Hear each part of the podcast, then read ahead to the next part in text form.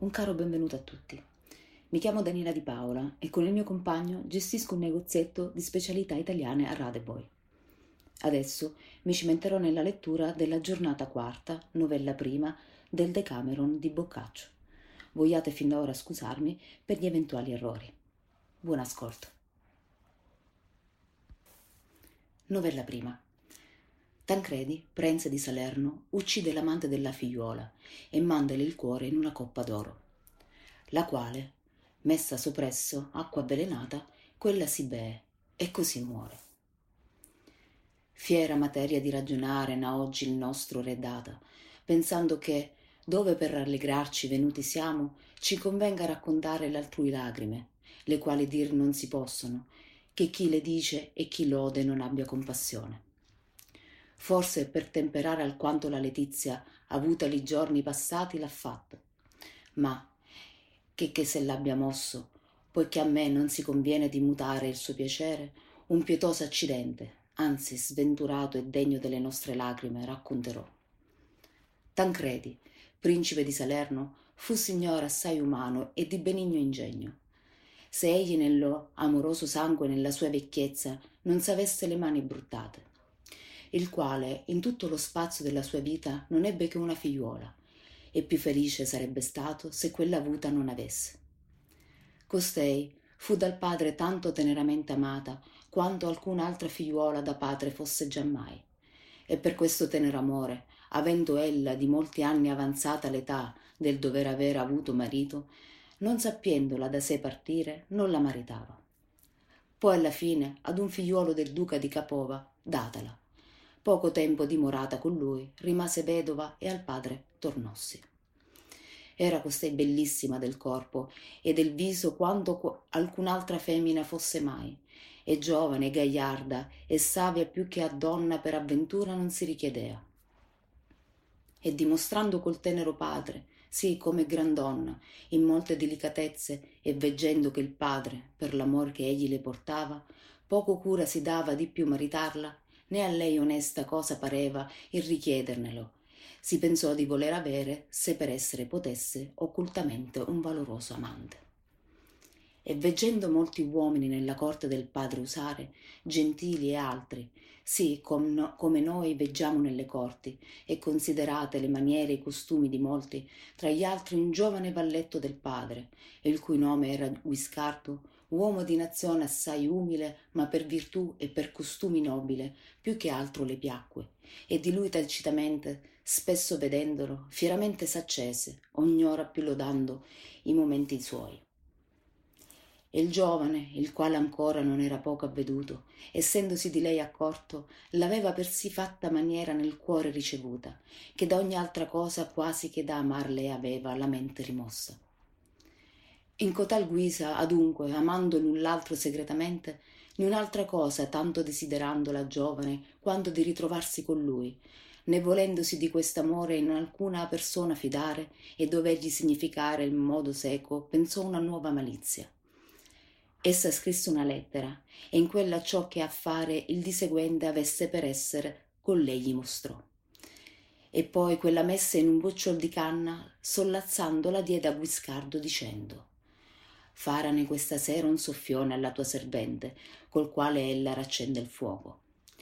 Guiscardo il prese e avvisando costei non senza cagione dovergliene aver donato e così detto, partitosi, con esso se ne tornò alla sua casa e guardando la canna e quella veggendo fessa, la perse e dentro trovata la lettera di lei e lettala e ben compreso ciò che a fare avea, il più contento uomo fu che fosse giammai e diedesi a dare opera di dovere a lei andare, secondo il modo da lei dimostratogli.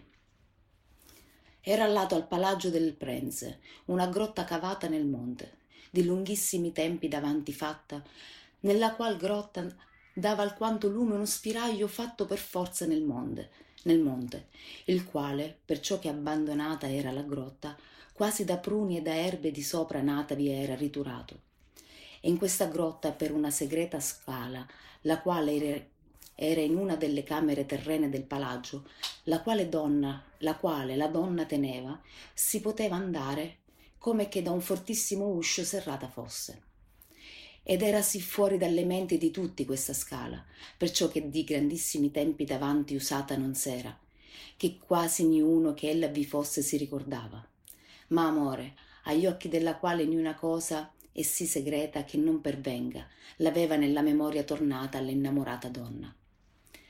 La quale, a ciò che niuno di ciò accorgersi potesse, molti dì con i suoi ingegni penato avea, anzi che venir fatto le potesse d'aprir quell'uscio il quale aperto e sola nella grotta discese lo spiraglio veduto, per quello aveva Guiscardo mandato a dire che di venire si ingegnasse, avendogli disegnata l'altezza che da quello infine in terra essere poteva.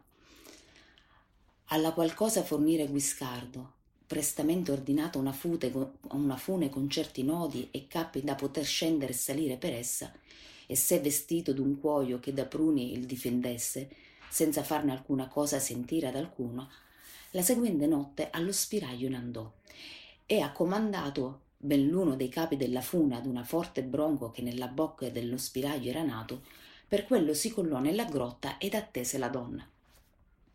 La quale, il seguente dì, facendo sembiante di voler dormire, mandate via le sue damigelle e sola serratasi nella camera, aperte l'uscio nella grotta discese, dove trovato Guiscardo, insieme meravigliosa festa si fecero. E nella sua camera insieme venutine, con grandissimo piacere, gran parte di quel giorno si dimorarono. E dato discreto ordine agli loro amori, a ciò che segreti fossero, tornatosi nella grotta, Guiscardo ed ella serrarono l'uscio, alle sue damigelle se ne vennero fuori. Guiscardo poi, la notte, vegnente su per la sua fune, salendo per lo spiraglio donde era entrato se ne uscì fuori e tornatosi a casa.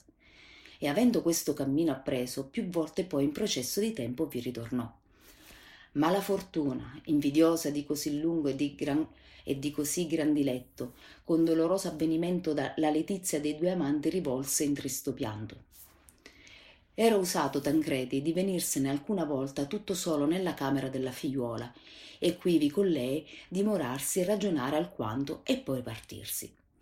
Il quale un giorno, dietro mangiare laggiù, venuto essendo la donna, la quale Ghismonda aveva nome, in un suo giardino, con tutte le sue damigelle, in quella senza restato da alcuno veduto o sentito, entratosene, non volendo lei torre dal suo diletto, trovando le finestre della camera chiuse e le cortine del letto abbattute, a piedi quello in un canto sopra un carrello si posa a sedere e appoggiato il capo al letto e tirata sopra, e tirata sopra sé la cortina quasi come se studiosamente si fosse nascoso quivi. S'addormentò. E così dormendo egli Ghismonda che per sventura quel dì fatto aveva, fatto aveva venir Guiscardo lasciate le sue damigelle nel giardino pianamente se ne entrò nella camera e quella serrata, senza accorgersi che alcuna persona vi fosse, aperto l'uscio a Guiscardo che l'attendeva e andatesene in sul letto, sì come usati erano, e insieme scherzando e sollazzandosi, avvenne che Tancredi si svegliò e sentì e vide che e vide ciò che Guiscardo e la figliuola facevano. E dolente di ciò, oltremodo, prima gli volle sgridare, poi prese partito di tacersi e di starsi nascoso, se egli potesse per potere più cautamente fare e con minore sua vergogna quello che già gli era caduto nell'animo di dover fare. I due amanti stettero per lungo spazio insieme, sì, come usati erano, senza accorgersi di Tancredi. E quanto tempo lor parve, discesi del letto, Guiscardo se ne tornò nella grotta ed ella s'uscì dalla camera, della quale Tancredi, ancora che vecchio fosse, da una finestra di quella si calò nel giardino e senza essere da alcuno veduto, dolente a morte, alla sua camera si tornò. E per ordine da lui dato, all'uscir dello spiraglio, la seguente notte, in suo primo sonno, Guiscardo, così come era nel vestimento del cuoio impacciato, fu preso da due e segretamente a Tancredi menato, il quale, come il vide, quasi piangendo disse Guiscardo, la mia benignità verso te non aveva meritato l'oltraggio e la vergogna, la quale nelle mie cose fatta mai, sì come io oggi vidi con i miei occhi. Al quale Guiscardo niun'altra cosa disse se non questo. Amor può troppo più che né voi né io possiamo. Comandò adunque Tancredi che egli chetamente in alcuna camera di là entro guardato fosse, e così fu fatto.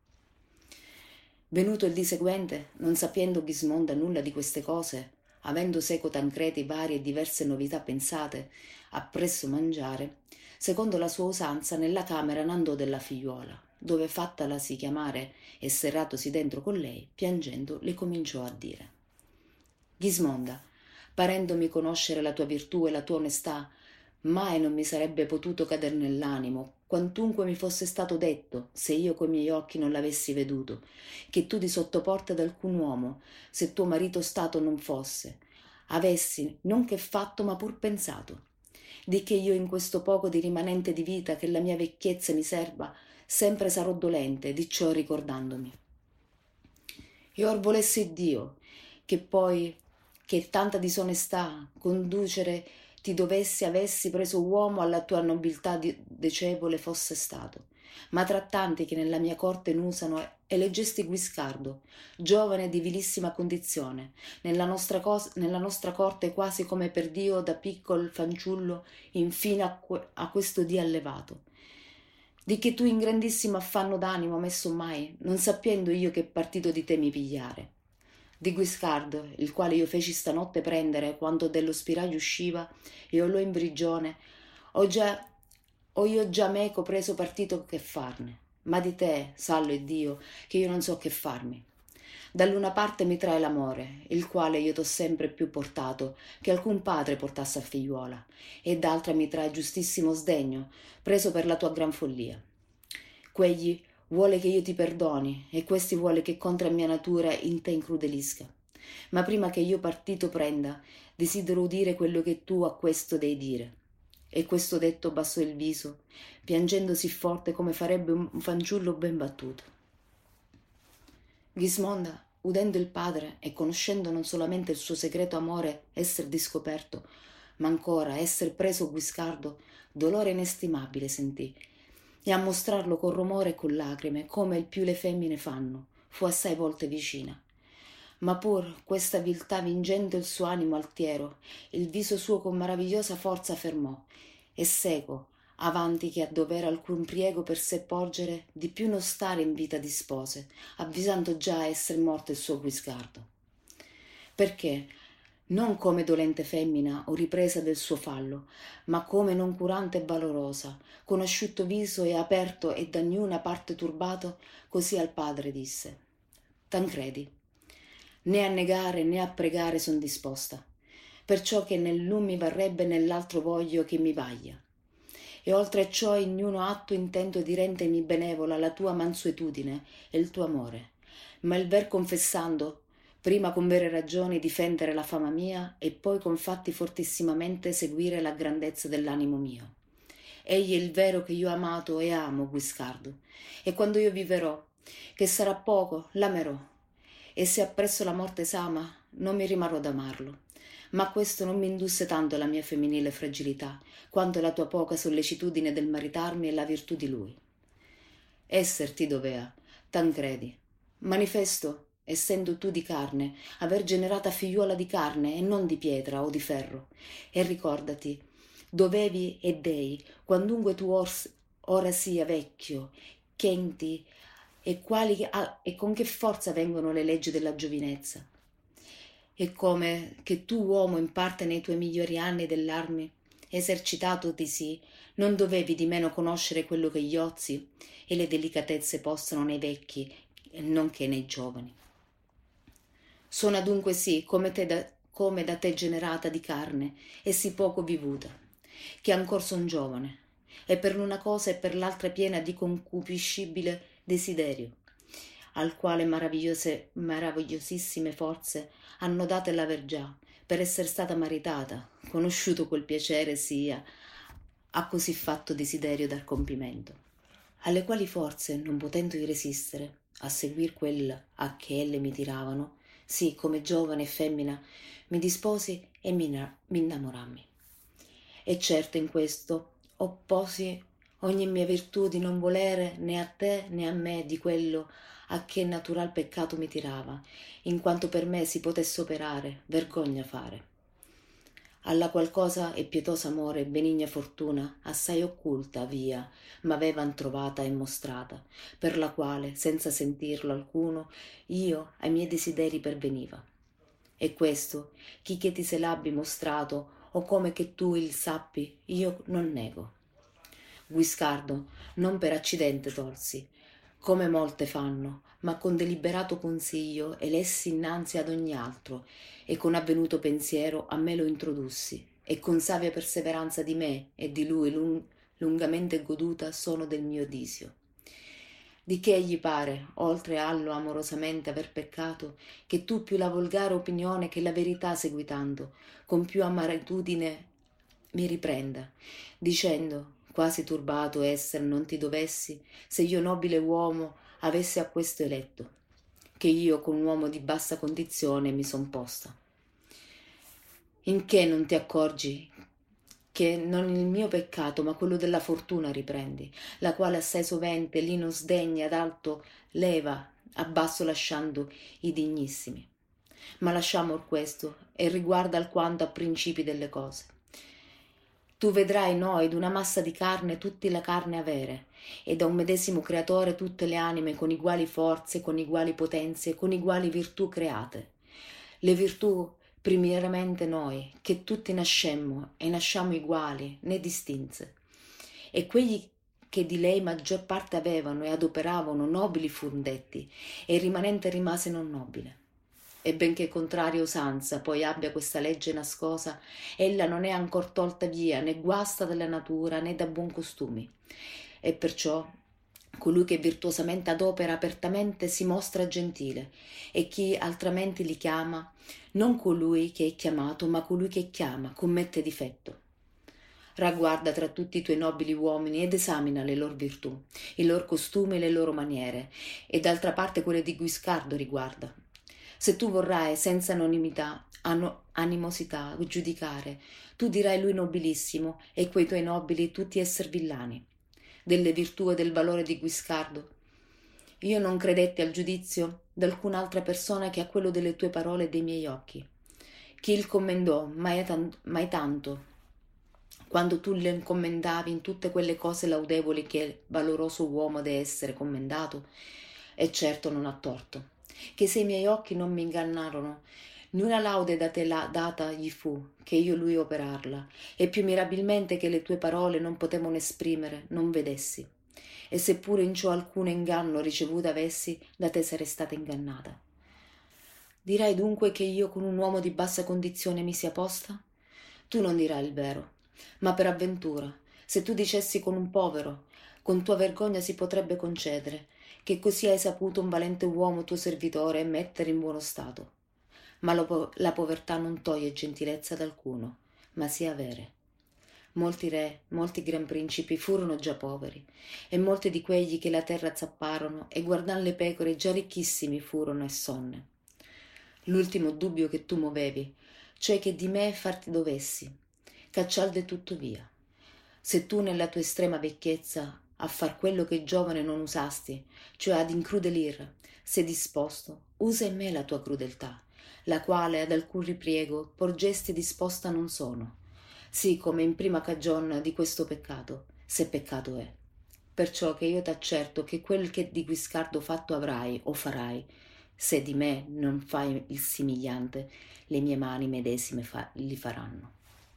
Or via, va con le femmine a spandere le tue lacrime e incrudelendo con un medesimo colpo altrui e me, se così ti par che meritato abbiamo, uccidi conobbe il prenze la grandezza dell'animo della sua figliuola, ma non credette perciò in tutto lei sì fortemente disposta a quello che le parole sue suonavano, come diceva. Perché da lei partitosi e da sé rimosso di volere in alcuna cosa nella persona di lei incrudelire, pensò con gli altrui danni raffreddare il suo fervente amore e, comandò, e comandò a due che Guiscardo guardavano che senza alcun rumore lui la seguente notte strangolassero e, tro- e trattogli il cuore a lui il, il recassero, li quali, così come loro era stato comandato, così operarono. La onde, venuto il di seguente, fattasi il prenze venire una belle una grande e bella coppa d'oro e messe in quella il cuor di Guiscardo, per un suo segretissimo familiare il mandò alla figliuola e imposegli che, quando glielo desse, dicesse Il tuo padre ti manda questo, per consolarti di quella cosa che tu più ami, come tu hai lui consolato di ciò che egli più amava. Gismonda, non smossa dal suo fiero proponimento, fattasi venire erbe e radici velenose, poi che partito fu il padre, quelle stillò e in acqua ridusse, per presta averla se quello di che ella temeva avvenisse. Alla quale venuto il familiare, e col presente e con le parole del prense, con forte viso la coppa prese. E quella scoperchiata, come il cuore vide e le parole intese, così ebbe per certissimo quello essere il cuore di Guiscardo. Perché, levato il viso verso il familiare, disse non si conveniva sepoltura mendegna che d'oro. A così fatto cuore che enche quest'è discretamente in ciò ha il mio padre adoperato. E così detto appressatosela alla bocca il baciò e poi disse in ogni cosa sempre e infine a quest'estremo della vita mia ho verso me trovato tenerissimo del mio padre l'amore ma ora più che giammai e perciò le ultime grazie le, le quali render gli debbo giammai di cose gran presente da mia parte gli renderai. Questo detto rivolta sopra la coppa la quale stretta teneva il cuor riguardando disse ahi dolcissimo albergo di tutti i miei piaceri maladetta sia la crudeltà di colui che con gli occhi della fronte or mi ti fa vedere. Assai m'era con quegli della mente riguardarti a ciascun'ora. Tu hai il tuo corso fornito e di tale chente la fortuna tel concedette ti sei spacciato. Venuto se è alla fine alla qual ciascun corre. Lasciate hai le miserie del mondo e le fatiche e del tuo nemico medesimo quella sepoltura hai che il tuo valore ha meritata. Né una cosa ti mancava d'avere compiute esequie se non le lacrime di colei la qual tu vivendo cotanto amasti le quali a ciò che tu l'avessi pose dio nell'animo al mio dispietato al mio dispietato padre che a me mi, ti mandasse e io le ti darò. Come che di morire con gli occhi asciutti e con viso da niuna cosa spaventato proposto avessi. E datele te senza alcuno indugio farò che la mia anima si congiungerà con quella adoperando il tu che tu già cotando cara guardasti e con qual compagnia ne potrei io andar più contenta o meglio di sicura, sì sicura ai luoghi non conosciuti che con lei? Io son certa che ella è ancora qui centro e riguarda i luoghi dei suoi diletti e dei miei. E come lei che ancor son certa che m'ama aspetta la mia dalla quale sommemente amata. E così detto non altramente che se una fonte d'acqua nella testa avuta avesse senza fare alcun femminil rumore sopra la coppa chinatasi piangendo cominciò a versare tante lacrime che mirabile cosa furono a riguardare baciando infinite volte il morto cuore. Le sue damigelle che d'attorno le stavano che cuore questo si fosse che volessero dire le parole di lei non intendevano ma da compassion vinte tutte piangevano e lei pietosamente della cagion del suo pianto domandavano invano e molto più come meglio sapevano e potevano s'ingegnavano di confortarla la qual poi che quando le parve ebbe pianto alzato il capo e rasciuttosi gli occhi disse o molto amato cuore ogni mio ufficio verso te è fornito. Né più altro mi resta a fare se non di venire con la mia anima a fare alla tua compagnia. E questo detto si fe dare l'orcioletto nel quale era l'acqua che il dì avanti aveva fatta la quale mise nella coppa ove il cuore era da molte delle sue lacrime lavato e senza alcuna paura postavi la bocca tutta la bebbe e bevutala con la coppa in mano se ne salì sopra il suo letto. E quanto più onestamente seppe compose il corpo sopra il corpo suo sopra quello e al suo cuore accostò quello del morto amante e senza dire alcuna cosa aspettava la morte. Le damigelle sue avendo queste cose e vedute e udite come che esse non sapessero che acqua quella fosse la quale ella bevuta aveva a tancredi ogni cosa aveva mandato a dire il quale temendo di quello che sopravvenne presto nella camera scese della figliuola nella quale giunse in quella ora che essa sopra il suo letto si pose E tardi, con dolci parole, levatosi a suo conforto, veggendo i termini nei quali era, cominciò dolorosamente a piangere. Al quale la donna disse: Tancredi, serba di coteste lacrime a meno desiderata fortuna che questa, né a me le dare, che non le desidero. Chi vide mai qualcuno, altro che te, piangere di quello che egli ha voluto? Ma pure, se niente di quello amore che già mi portasti ancora in te vive, per ultimo dono mi concedi che, poi che a grado non ti fu che io tacitamente di nascosto con Guiscardo vivessi, che il mio corpo col suo, dove che tu te l'abbia fatto gittar morto, palese stea. L'angoscia del pianto non lasciò rispondere al prenze. La onde la giovane, al suo fine esser venuta, sentendosi stringere al petto, stringendosi al petto il morto cuore, disse rimanete con Dio, che io mi parto. E velati gli occhi e ogni senso perduto, di questa dolente vita si dipartì. Così, doloroso fine, ebbe l'amor di Guiscardo e di Ghismonda, come udito avete, li quali Tangredi, dopo molto pianto e tardi pentuto della sua crudeltà con general dolore di tutti i salernitani, onorevolmente a Menduni in un medesimo sepolcro gli fe seppellire.